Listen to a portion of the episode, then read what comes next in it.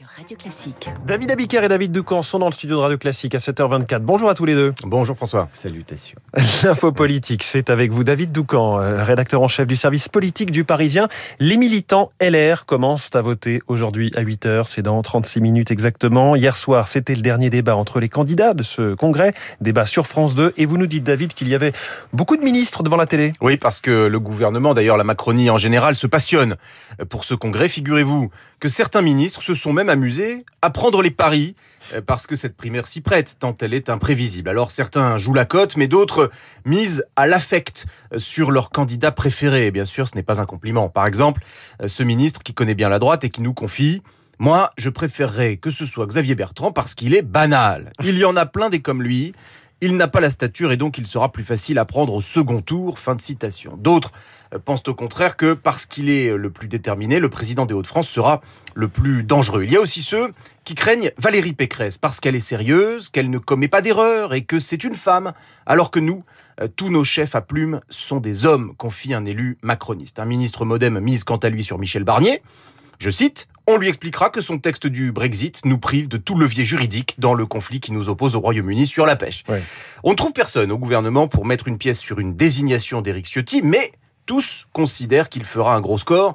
Beaucoup le voient d'ailleurs qualifié pour le second tour. Bon, les paris sont pris. David, vous nous direz euh, qui avait fait le bon pronostic. Euh, Pourquoi la, la Macronie se passionne-t-elle autant pour le congrès LR Eh bien parce que la droite a malgré tout réussi à s'organiser. Il n'y aura qu'un seul candidat, contrairement à la gauche qui part en ordre tellement dispersé qu'elle semble déjà disqualifiée. Il ne reste d'ailleurs plus personne en Macronie pour craindre une percée. Sur le front gauche, ce ministre de premier plan accompagne sa formule assassine d'un petit rire. Le pronostic politique vital d'Anne Hidalgo est engagé. Jadot, il est sympa, mais il ne fait rêver personne. Un autre nous dit Mélenchon ne va pas rejouer 2017 lorsqu'il avait fait euh, 19%, mais les européennes de 2019 lorsqu'il avait fait 6%. Donc euh, le danger vient de la droite aux yeux des macronistes, surtout si le seuil de qualification au second tour est bas. Le président LR du Sénat, Gérard Larcher, dit souvent en privé si notre candidat ou candidate passe le second tour, on gagne parce que la gauche votera pour nous. Les proches d'Emmanuel Macron en ont parfaitement conscience. Les propos privés des ministres ou du président du Sénat, eh bien, ils sont chaque matin dans l'info politique de David Doucan. À 7h25, on va rester sur le même thème, David Abiker, ce matin à la une de la presse, la droite. La droite ou les droites, les dés sont jetés pour les républicains. C'est la une du Parisien aujourd'hui en France avec l'ultime débat d'hier. Le premier tour commence aujourd'hui et jusqu'à samedi pour les adhérents du parti. Le suspense va donc durer jusqu'au bout. C'est la une de l'opinion, ce suspense. Le Figaro met lui Zemmour à la une, reprenant cette phrase du candidat.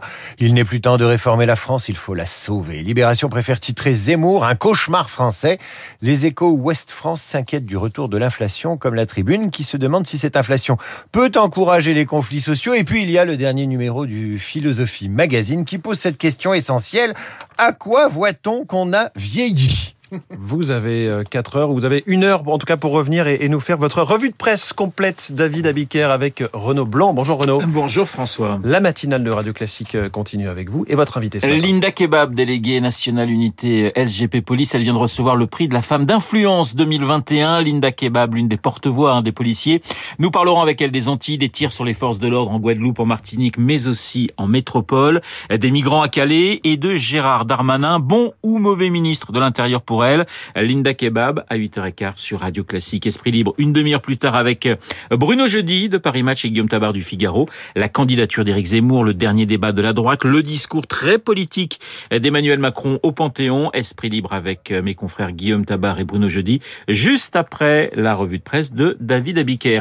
Dans une minute trente, le journal, mais tout de suite.